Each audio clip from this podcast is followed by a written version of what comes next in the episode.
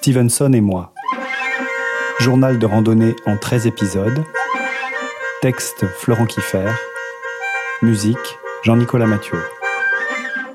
Vendredi 21 août 2020. Chemin de Stevenson, jour 6. Chasseur Hadès.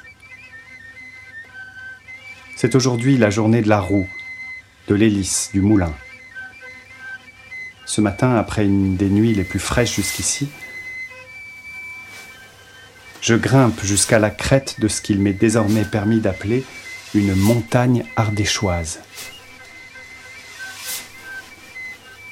Et je me mets à jouer à cache-cache avec de majestueuses éoliennes. On en redoute souvent le bruit, je le trouve doux et puissant. Sur ce point en particulier, je ne partage pas l'avis de Robert Ménard, lequel déclarait hier dans Nice Matin Il faut mettre une bombe et faire péter toutes ces éoliennes.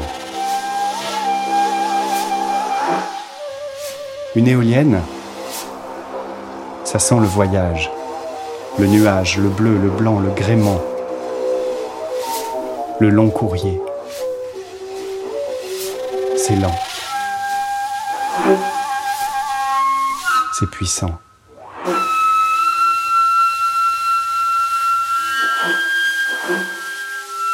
Ça ne plie pas mais ça tourne, ça ne force rien. Ça prend l'air et ça le rend aussitôt. Ça plonge ses racines dans le ciel comme un grand tournesol à l'envers. Un peu plus loin, je redescends au bord de l'Allier et je retrouve un petit groupe de joyeux quinquas qui m'offrent un casse-croûte, car ils en avaient un en trop du pain, de la rosette, des haricots, une pomme et un carré de chocolat. Je repense à ma journée d'hier où je criais famine et je me dis que Jacques, Roch et Robert Louis sont particulièrement sourds aujourd'hui.